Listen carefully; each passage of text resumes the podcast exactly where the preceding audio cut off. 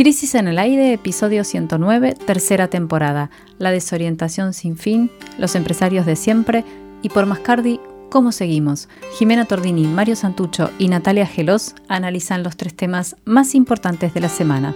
Hoy Crisis en el aire comienza con un panorama de la desorientación del Frente de Todos que metió tres cambios ministeriales en una semana y llega a la fecha culmine de la lealtad peronista con tres actos diferentes.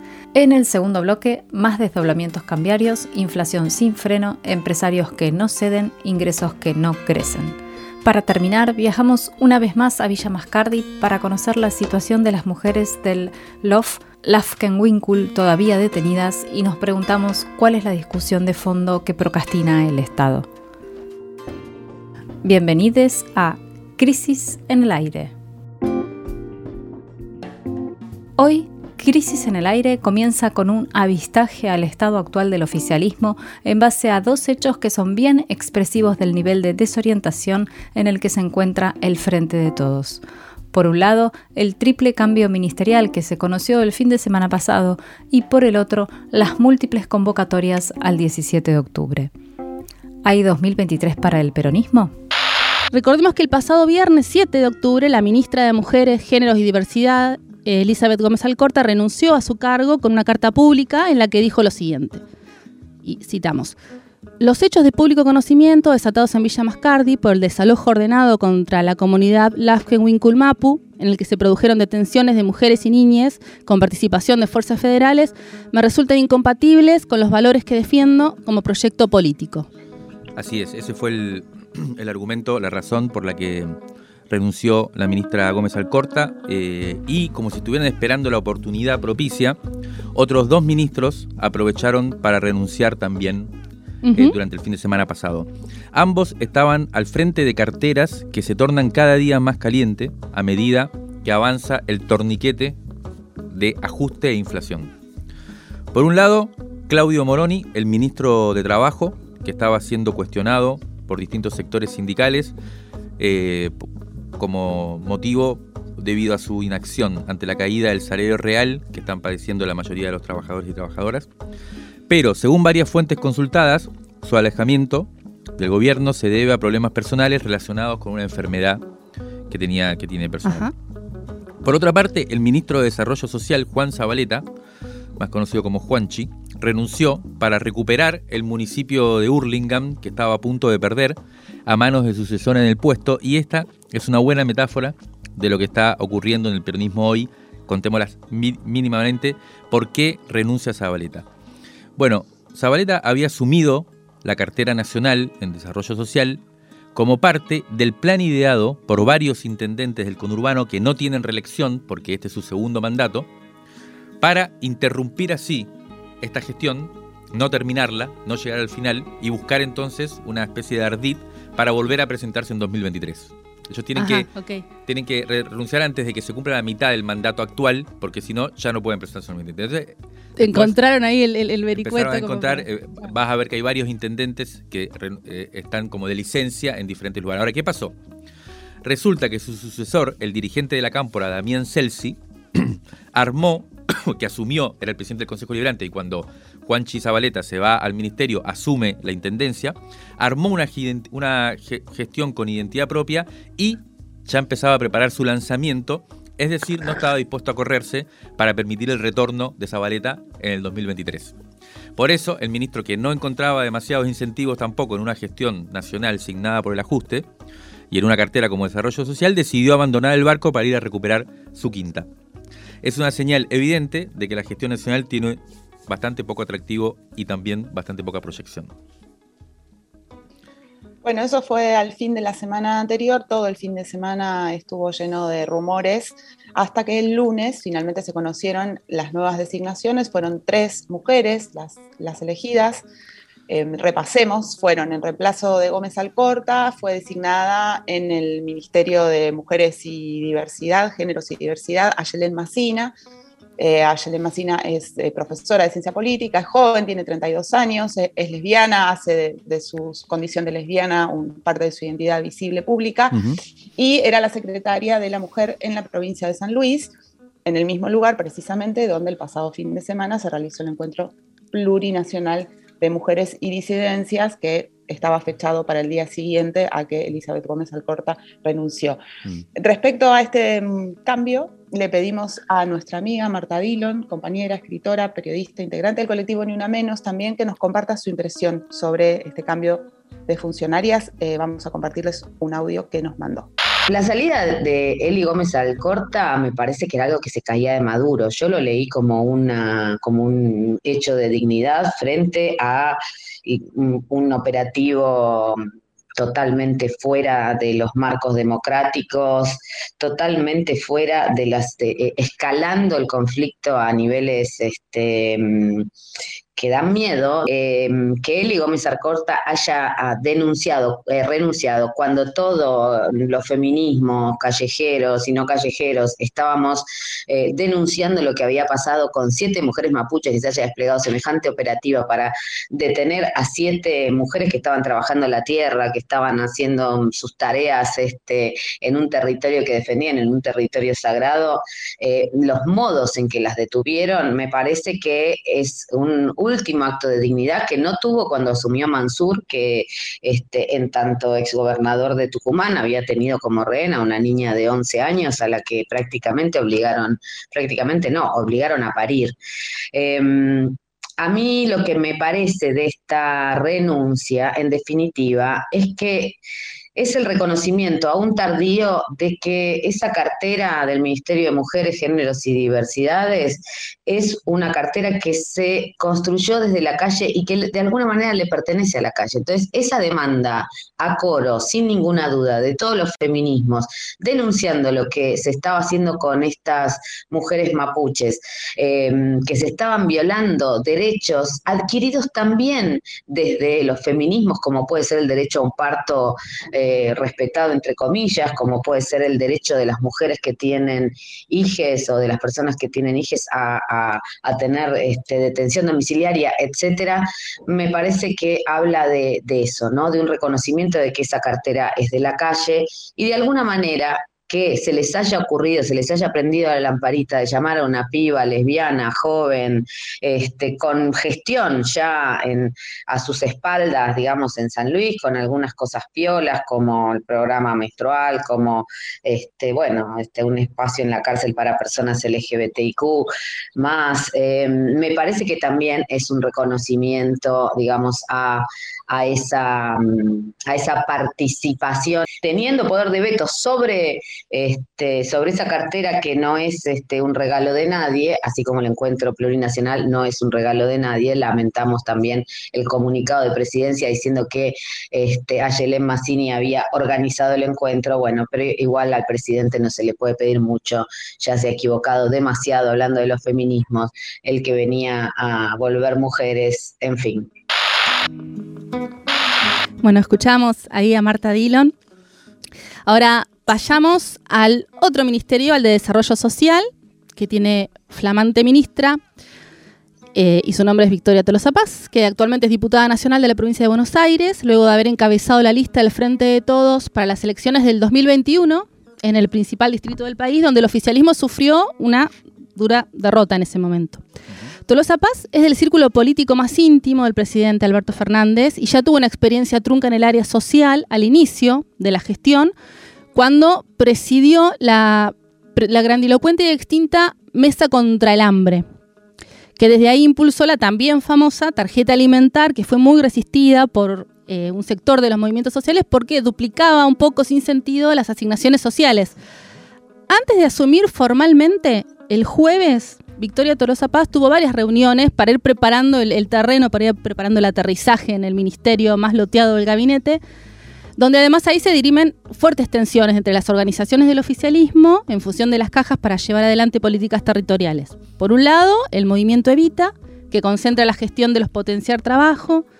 Por otra parte, la Cámpora, con la gestión de las políticas eh, alimentarias y también el movimiento de trabajadores excluidos que dispone del área de, integración sociourbana. Tolosa Paz lo, que deberá representar, además, es el interés de los, de los intendentes del PJ, que reclaman su pedazo. Así que tiene una tarea por delante. No tiene fácil.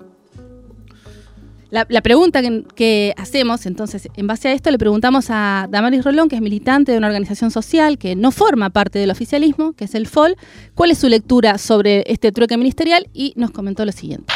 El cambio de ministro en el, en el Ministerio de Desarrollo Social no, no es un hecho aislado, entendiéndolo a la luz de que cambiaron tres, tres ministros en, en, una semana y que habla un poco de la crisis política general que, que estamos atravesando, que atraviesa el gobierno. Eh, en lo concreto, el Ministerio de Desarrollo sigue funcionando de manera loteada, podríamos decir, en donde cada parte, cada secretaría del ministerio eh, tira para su propio lado y no, no se da una situación de poder pensar la política social de manera integrada. Eh, y esto se traduce concretamente en que, en que, la aplicación de esas políticas se da de manera ineficiente, eh, con muchos grados de, de, mucha burocratización, en donde el funcionamiento atomizado de las secretarías, las tensiones entre los funcionarios dentro del ministerio, producen eh, muchísimos errores, hay muchísima inoperancia para poder eh, aplicar las políticas y que los recursos lleguen concretamente a los barrios y a las personas que lo necesitan, digamos, que llegue el alimento, que lleguen las herramientas, que lleguen las máquinas, parece algo muy sencillo de decir y de hecho los funcionarios y funcionarias lo dicen, pero a la hora de aplicarlo tenemos todos estos problemas.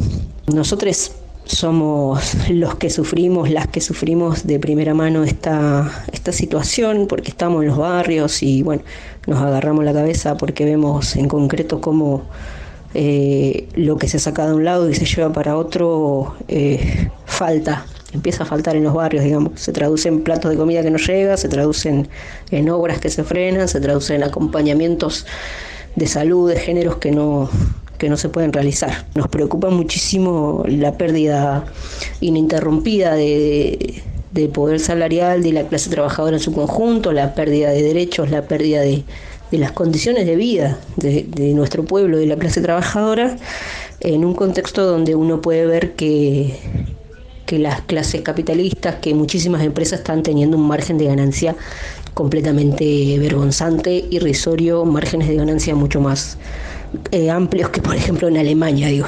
Los capitalistas están ganando más en esta situación en, en Argentina que en otros países del primer mundo. Entonces, eh, nada, tenemos una situación de crisis muy grande y, entendemos que los cambios de figuras en los ministerios no, no, van a resolver lo que es en realidad una política más general, más estructural.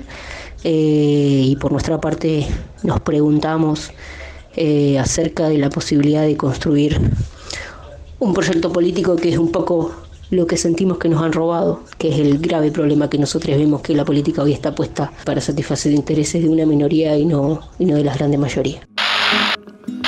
Bueno, la escuchábamos a Maris Rolón, militante de la organización social FOL, eh, haciendo su evaluación sobre el cambio en el Ministerio de Desarrollo Social. Bien interesante el planteo. La tercera designación de esta semana Hablamos ya de la designación al frente del Ministerio de la Mujer eh, y también de Desarrollo Social. Y ahora vamos a la tercera, fue la más desconcertante y también la más discutida. Raquel Kelly Olmos, dirigente del justicialismo porteño, eh, fue la elegida por el presidente Alberto Fernández. Es una mujer, una persona de 30 años, de perdón, de 70 años, eh, cuya formación militante proviene de la derecha peronista en los años 70, específicamente de la agrupación del Guardia de Hierro, muy conocida en aquel momento por, bueno, por, su pertenencia más bien de derecha y demás. Y eh, en los años 90 eh, se convirtió al menemismo y todavía en 2003 bueno, fue funcionaria del menemismo y todavía en 2003 fue candidata del expresidente riojano. ¿Se acuerdan cuando fue aquella elección en donde estaba Néstor Kirchner por un lado y, Carlos Saúl Menem por el otro? Bueno, eh, en ese momento Kelly Olmo fue candidata por el menemismo, encabezando una lista del PJ porteño junto a Gerardo Sofovich. Estuve hablando con varios sindicalistas y también con abogados laboralistas que están en general un poco atónitos. Primero porque Kelly Olmo no tiene antecedentes de materia laboral, es economista, pero no tiene eh, antecedentes en materia laboral, ni como funcionaria ni como especialista. Y segundo, porque el presidente Fernández no consultó con nadie su designación, ni siquiera con la propia CGT, que es una de las organizaciones que más apoya al presidente. Nadie lo vio venir entonces esta designación. No, y no lo consultó con nadie, así que, y tampoco es alguien que haya sido sugerido por ningún sector de la CGT, fue una especie de muestra de autonomía por parte del presidente Alberto Fernández, le pedimos al secretario general de la CTA Autónoma y de la Asociación de Trabajadores del Estado que nos brinde eh, su opinión sobre el significado de este nombramiento al frente de la cartera laboral y eh, se trata de Cachorro Godoy, nos envió el siguiente audio. Estamos en un momento muy particular en el país, la crisis es grande y estos cambios que se han producido de gabinete, creo que, en tanto y en cuanto, como viene sucediendo particularmente en el Ministerio de Desarrollo Social y en el Ministerio de Trabajo, que han perdido capacidad de influencia a partir del acuerdo con el Fondo Monetario Internacional y su la aceptación de sus imposiciones mm, y los posteriores cambios en el Ministerio de Economía que han centrado eh, en ese ministerio las decisiones de carácter conservador y en línea con las imposiciones del fondo, mm, esos ministerios han quedado relegados y secundarizados en su capacidad de incidencia.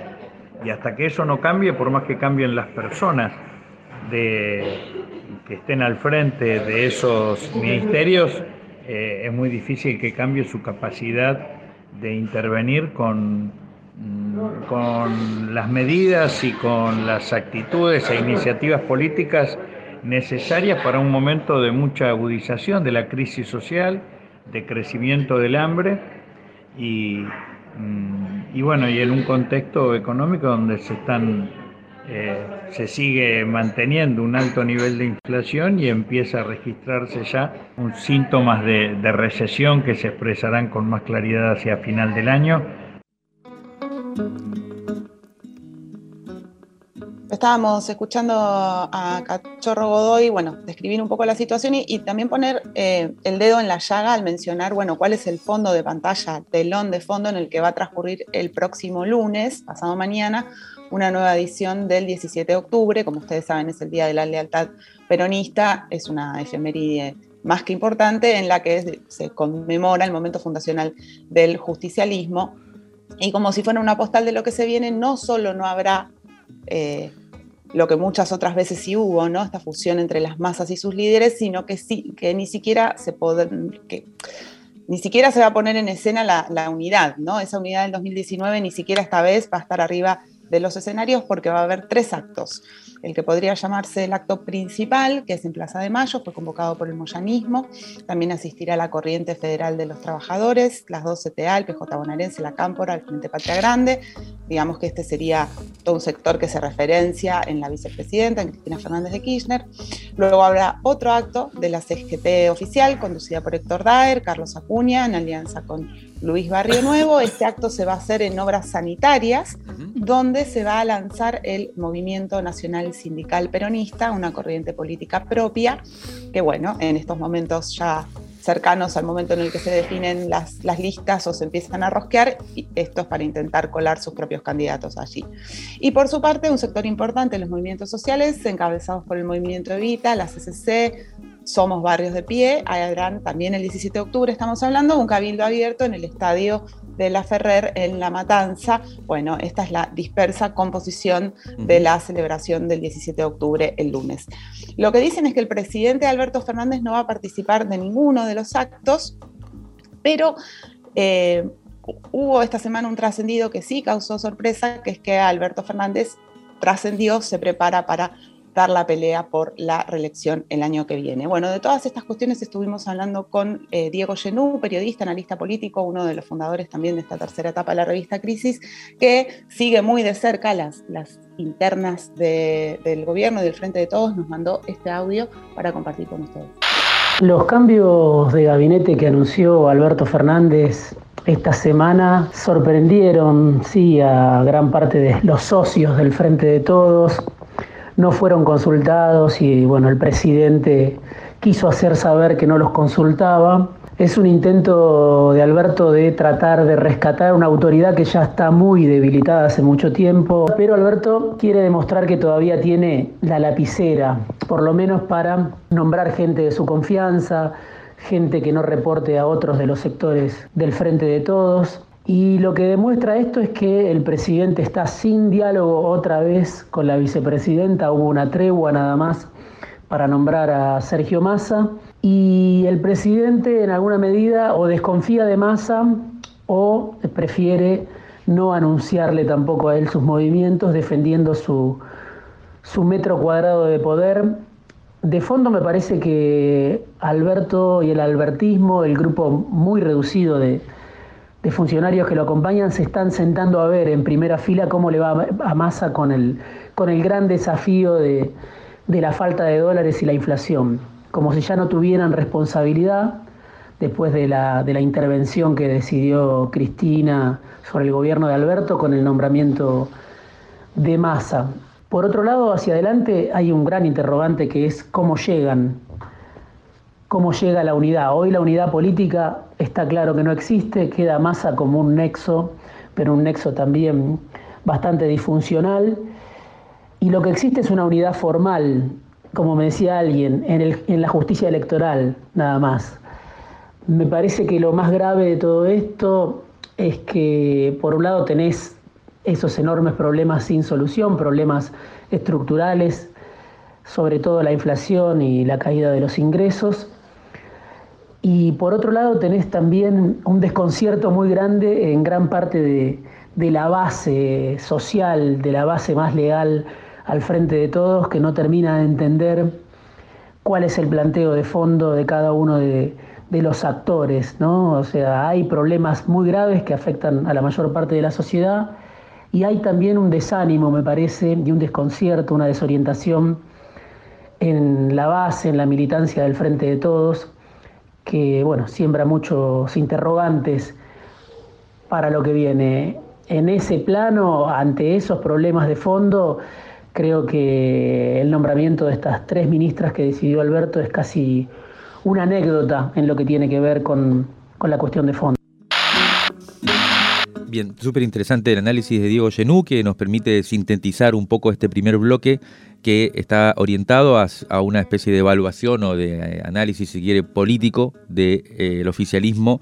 En este momento ahora vamos a pasar al segundo bloque donde vamos a hablar de la cuestión económica, el dato clave que ya decía Diego también, del momento, solamente dejar planteado que buena parte de esta discusión pronto se va a dar en torno a la propuesta de la mayoría del Frente de Todos de suspender las PASO, las primarias, eh, del año que viene, eh, como una estrategia política bastante compleja, digamos, y que vamos, va a dar que hablar en los próximos días. Válvulas de papel, aire, podcast y transmisor. Crisis en el aire. Revista Sonora Transmedial.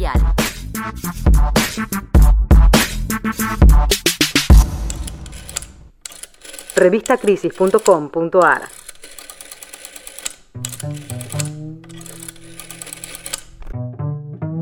En el segundo bloque de nuestro programa de hoy vamos a repasar varios sucesos que tuvieron lugar esta semana y tienen que ver con la larga marcha para atrás de la economía nacional.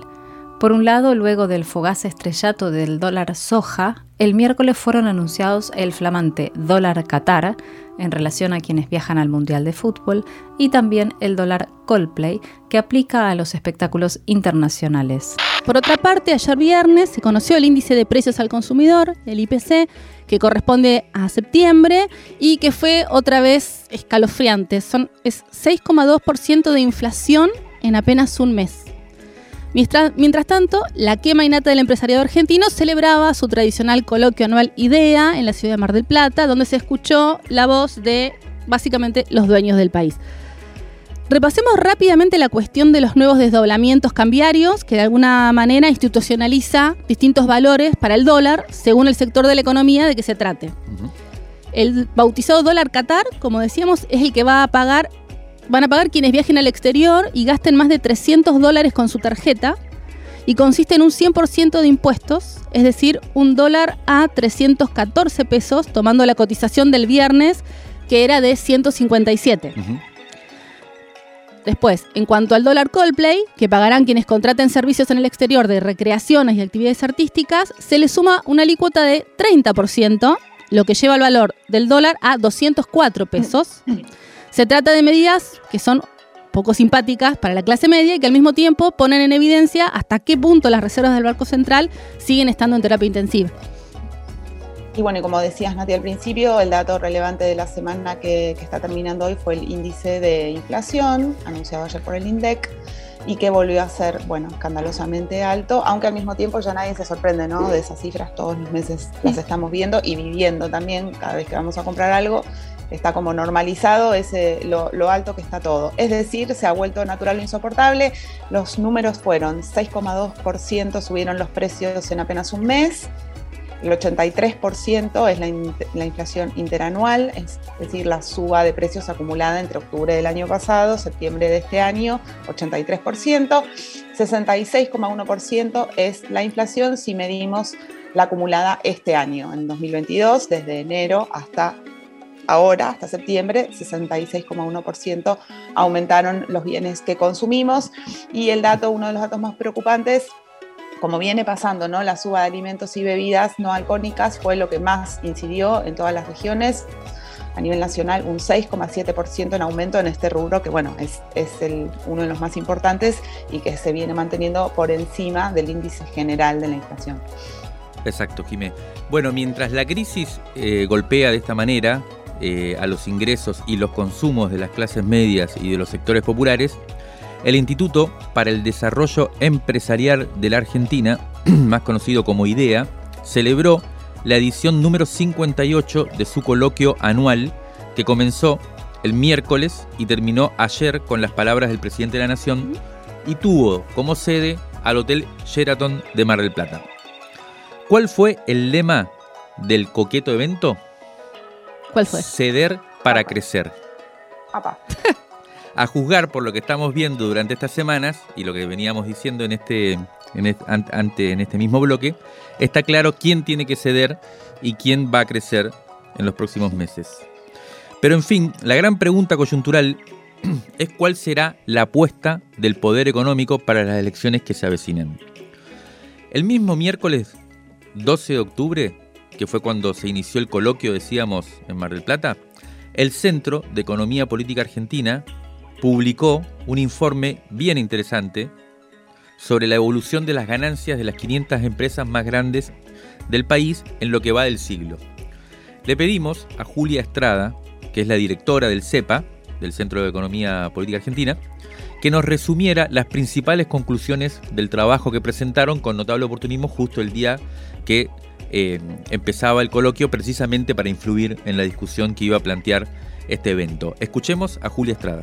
Lo que nos encontramos cuando armamos este informe fue, eh, por un lado, con la información de parte del INDEC eh, en relación a la ENGE, la Encuesta Nacional de Grandes Empresas, datos desde el 2012 hasta el 2020 que obviamente procesamos en relación a valor bruto de producción, a las utilidades de las empresas, también al, al ROE, al ROA, es decir, a la rentabilidad sobre patrimonio, a la rentabilidad sobre activos, en donde en todos los casos la información mostraba una diferencia fuerte eh, entre el periodo del último gobierno de Cristina, 2012-2015, y el periodo del gobierno de Macri, 2016-2019. Lo que encontramos es que, por ejemplo, las ganancias anuales de las empresas fueron de 21 mil millones de dólares eh, de las 500 empresas más grandes de la Argentina en el último gobierno de Cristina y fueron de 16 mil millones de dólares en el gobierno de Macri, o sea, un 25% menos. Por otro lado, cuando fuimos a mirar las, las expectativas, los pronósticos de quienes eh, todos los años en el coloquio de ideas son entrevistados por el, propio coloquio que, que contrata una encuestadora para analizar cuáles son las perspectivas de los 12 meses venideros y les pregunta a los ejecutivos, es decir, los CEOs o los dueños de las empresas que participan, cómo la ven. Bueno, cuando gobernaba Cristina, en un 50% las respuestas decían que la veían mal, es decir, que sus empresas iban a disminuir su rentabilidad. Cuando se produce eh, la expectativa por el cambio de gobierno allá por octubre del 2015, todos estos empresarios que veían de manera negativa el futuro empezaron a verlo de manera positiva y las expectativas son exultantes respecto del futuro ya para el 2015.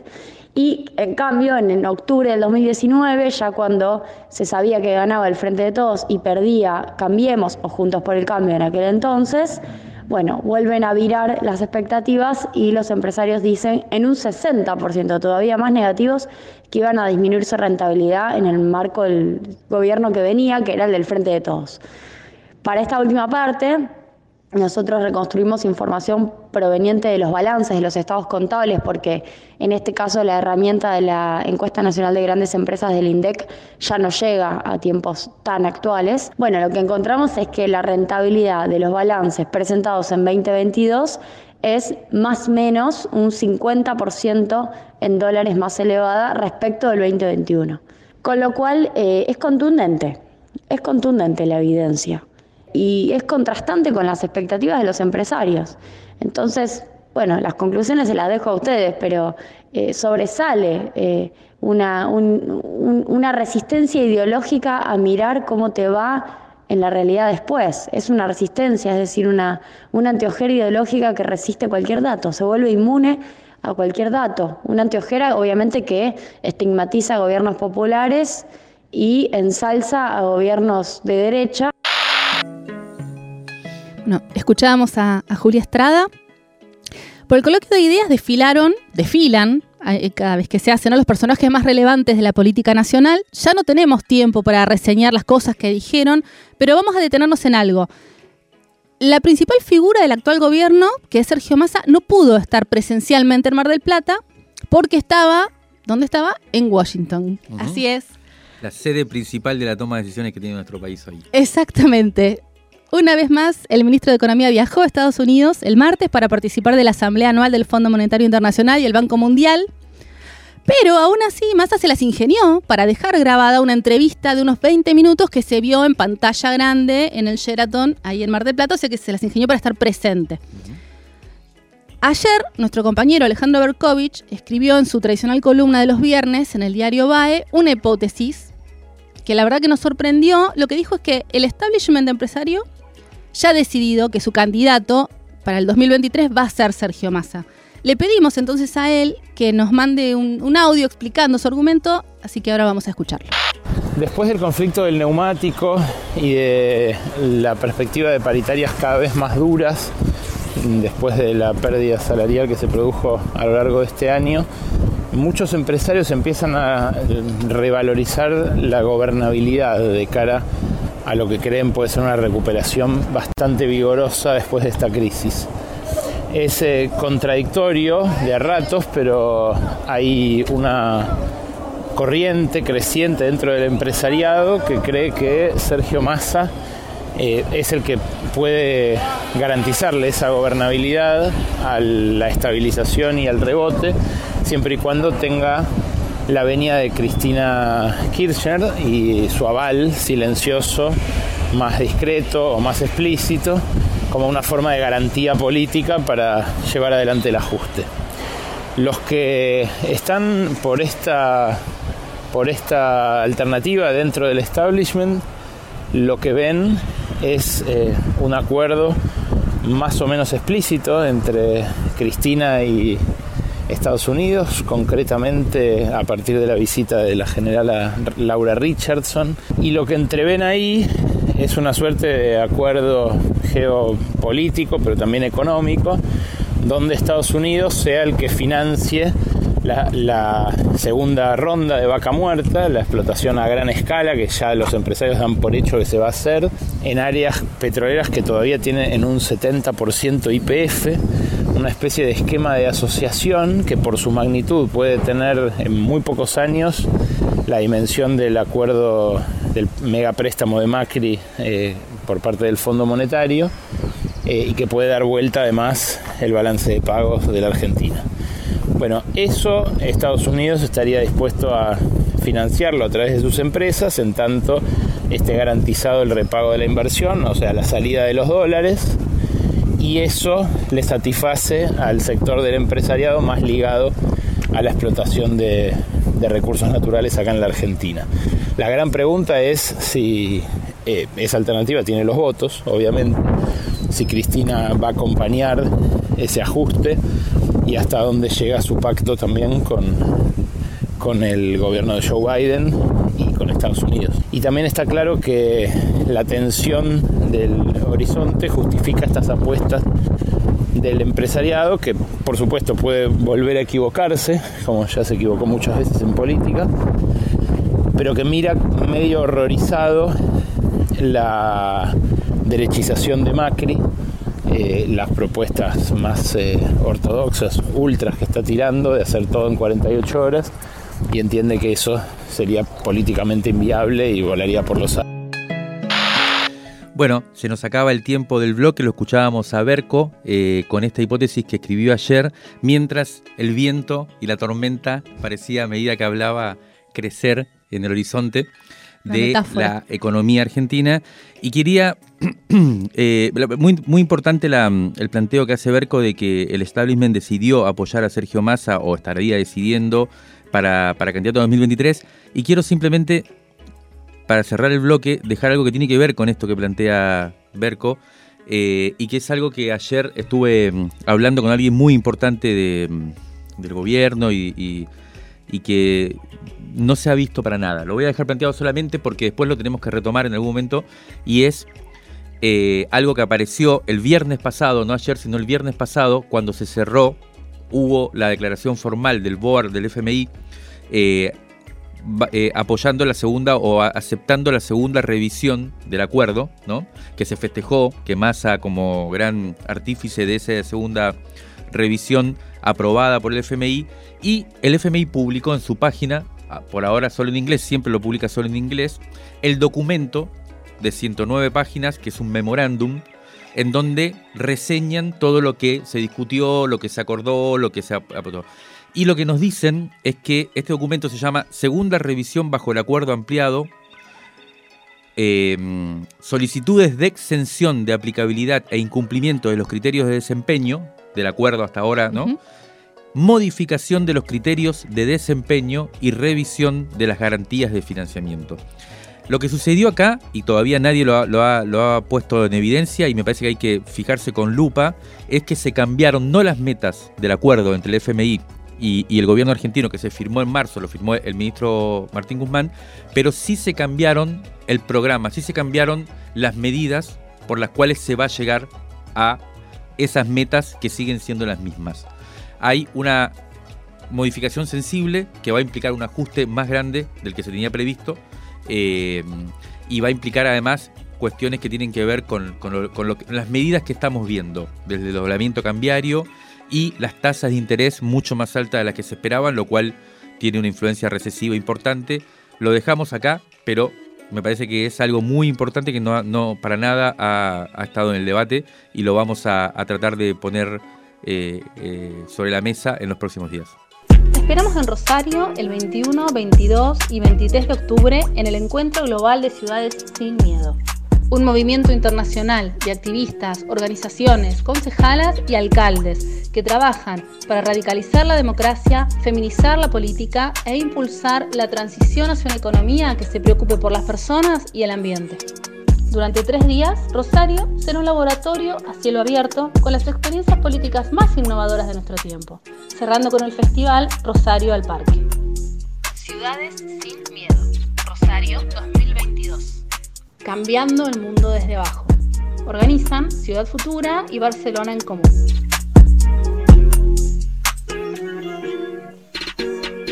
Rescate emotivo, un diamante impreso en una crisis, 1973-2021. Crisis 53, abril de 1987. Entrevista al fiscal Julio César Estracera en los meses previos a la aprobación parlamentaria de la Ley de Obediencia Debida y ya bajo vigencia de la Ley de Punto Final. Carlos Aznares y Vicente Citolema van al hueso y le plantean las sospechas de la sociedad sobre los privilegios de ciertas clases sociales en materia judicial. El fiscal responde, la mejor prueba de que esto no es así son los recientes juicios. Aquí se ha sometido a tres expresidentes de la nación y a gente que ha sido muy poderosa. Los periodistas lo cruzan.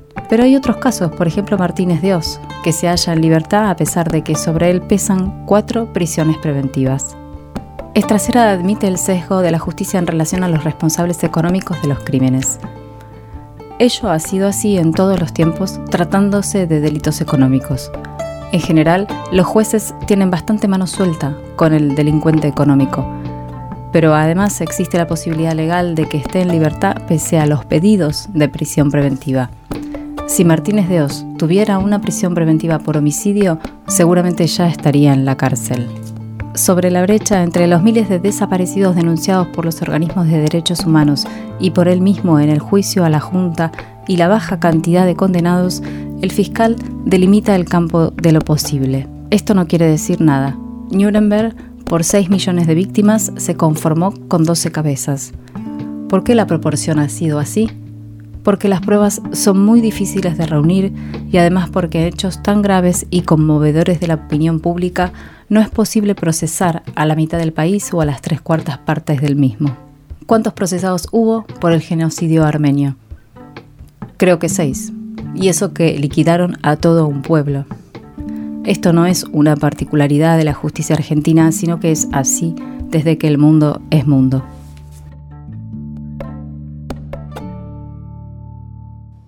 La tensión entre las exigencias populares de justicia y los procedimientos del Poder Judicial, la distancia entre los deseos redentores que surgen de la sociedad y las relaciones de fuerzas políticas son dilemas irresueltos por la democracia desde su retorno hace casi 40 años. A 10 días del desalojo violento de la comunidad Lof Lafken Winkul en Villa Mascardi, en la zona de Bariloche, la situación sigue tensa y no alcanzó ningún día de la diversidad cultural para distender un conflicto que no parece tener solución a corto plazo. El mismísimo Alberto Fernández viajó hacia aquella región esta semana y se reunió con representantes de la comunidad para intentar darle una solución política al conflicto y en Crisis en el Aire, en este tercer bloque nos preguntamos si con eso alcanza. Bueno, veamos primero un poco la situación de las mujeres detenidas, como tratamos acá en el programa pasado, el martes 4 en Villa Mascardi, bueno, un comando de fuerzas federales que fue eh, armado por el Poder Ejecutivo Nacional, digamos, a la cabeza con el ministro de Seguridad Aníbal Fernández, ingresó por una orden judicial al predio recuperado por la comunidad de los Winkul. Hubo una represión muy fuerte, detuvieron allí a siete mujeres que estaban en, en ese lugar. Estas tierras son tierras recuperadas en 2017 por la comunidad, que bueno, desde el comienzo de la gestión de Patricia Bullrich fueron eh, permanentemente blanco de estrategias represivas, criminalizantes sobre ese territorio. Luego, durante la gestión, la primera gestión en el Ministerio de Seguridad, en este gobierno, la de Sabina Frederick, hubo una apuesta por generar espacios de diálogo, de conversación entre el gobierno y las comunidades mapuche. Eso fue desarmado por la gestión actual del Ministerio de Seguridad eh, la de Aníbal Fernández. No solo eso, sino que allí al lado de donde está la comunidad recuperando su territorio se colocó una casilla de gendarmería que fue vandalizada, bueno, y ese fue el motivo por el cual finalmente, el motivo que se utilizó, digamos, para finalmente ingresar al territorio y detener a las mujeres. Siete mujeres detenidas entonces, también ha hablado de ellas bastante Marta Dillon en el audio que escuchamos en el primer bloque de este programa.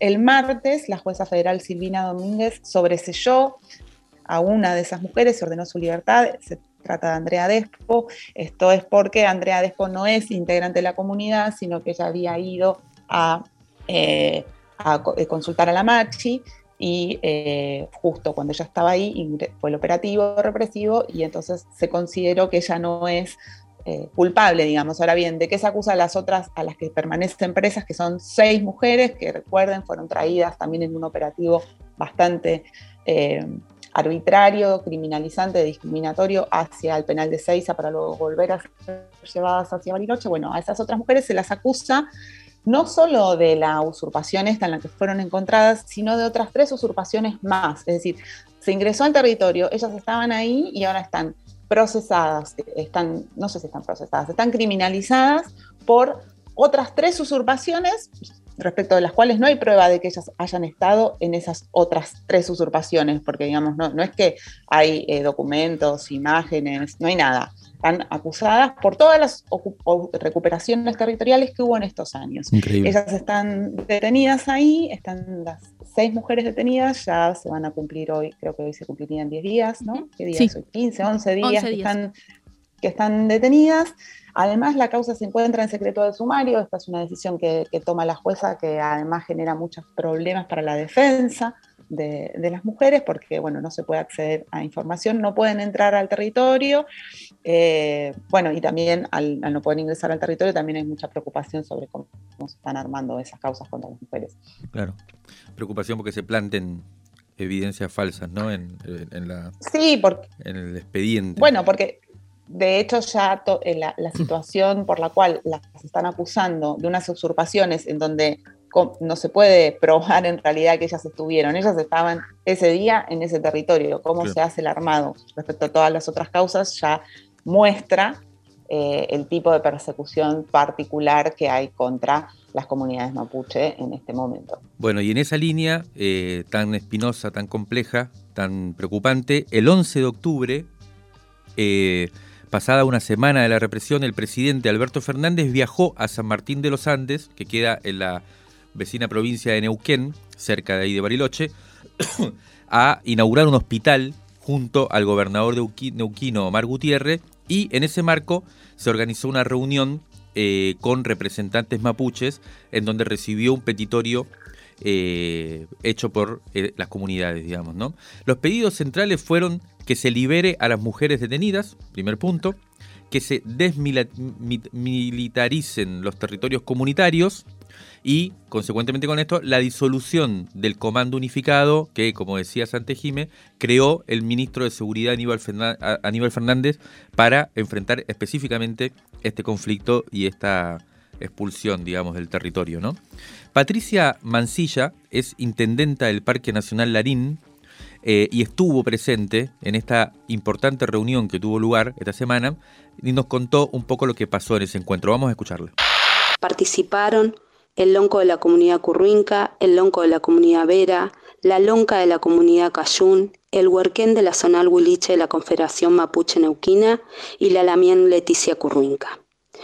En ese marco, las mujeres mapuches le manifestaron al presidente su descontento y preocupación por el desalojo de la comunidad del lago Mascardi. El presidente expresó que fue una decisión de la justicia el desalojo y que él ordenó que los efectivos de las fuerzas fueran sin armas de fuego. En el momento de mi intervención en esa reunión, como intendenta del Parque Nacional Lanín, planteé la importancia de la política de comanejo de la Administración de Parques Nacionales, política que hace 20 años se practica cotidianamente en el Parque Nacional Lanín, con las comunidades mapuches que habitan en jurisdicción del parque remarcando la importancia de la construcción de un diálogo respetuoso con un pueblo que es distinto, que tiene una cultura, una cosmovisión y una relación con el ambiente distinta que la nuestra.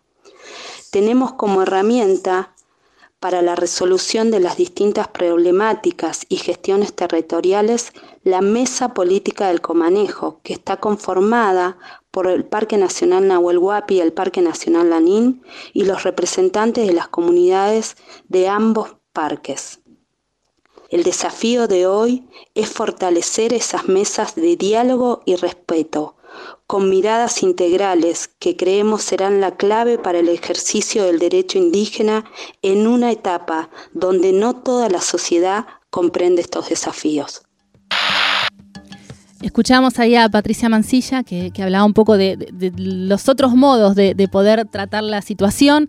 Eh, en un momento en el que, como decía Jiménez, se está como criminalizando eh, a, la comunidad, a las comunidades mapuche.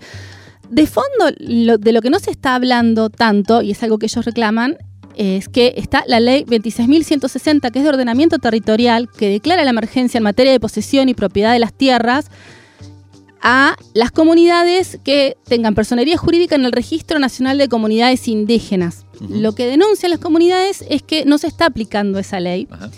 Y bueno, cuando vemos los números finos, por ejemplo, como para complejizar un poco, como para entender qué es lo que decía Patricia, hay unas 2.000 comunidades en Argentina, 40 pueblos originarios, y es un número vivo.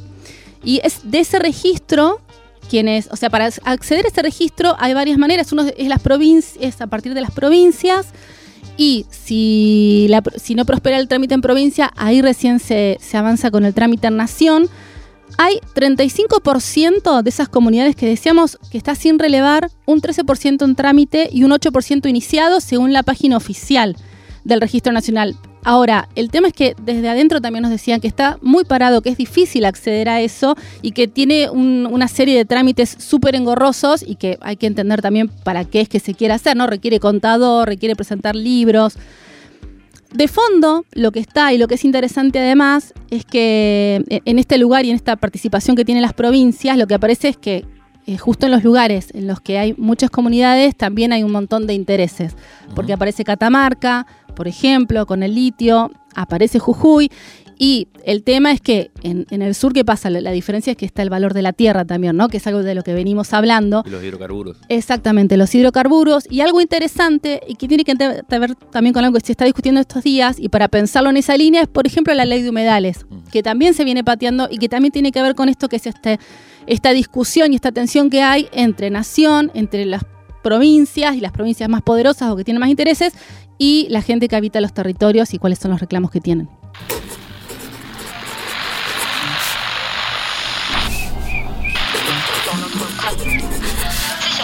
Crisis en el aire. Crisis en el aire.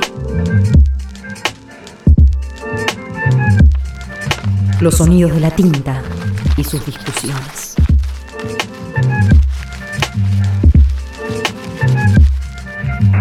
revistacrisis.com.ar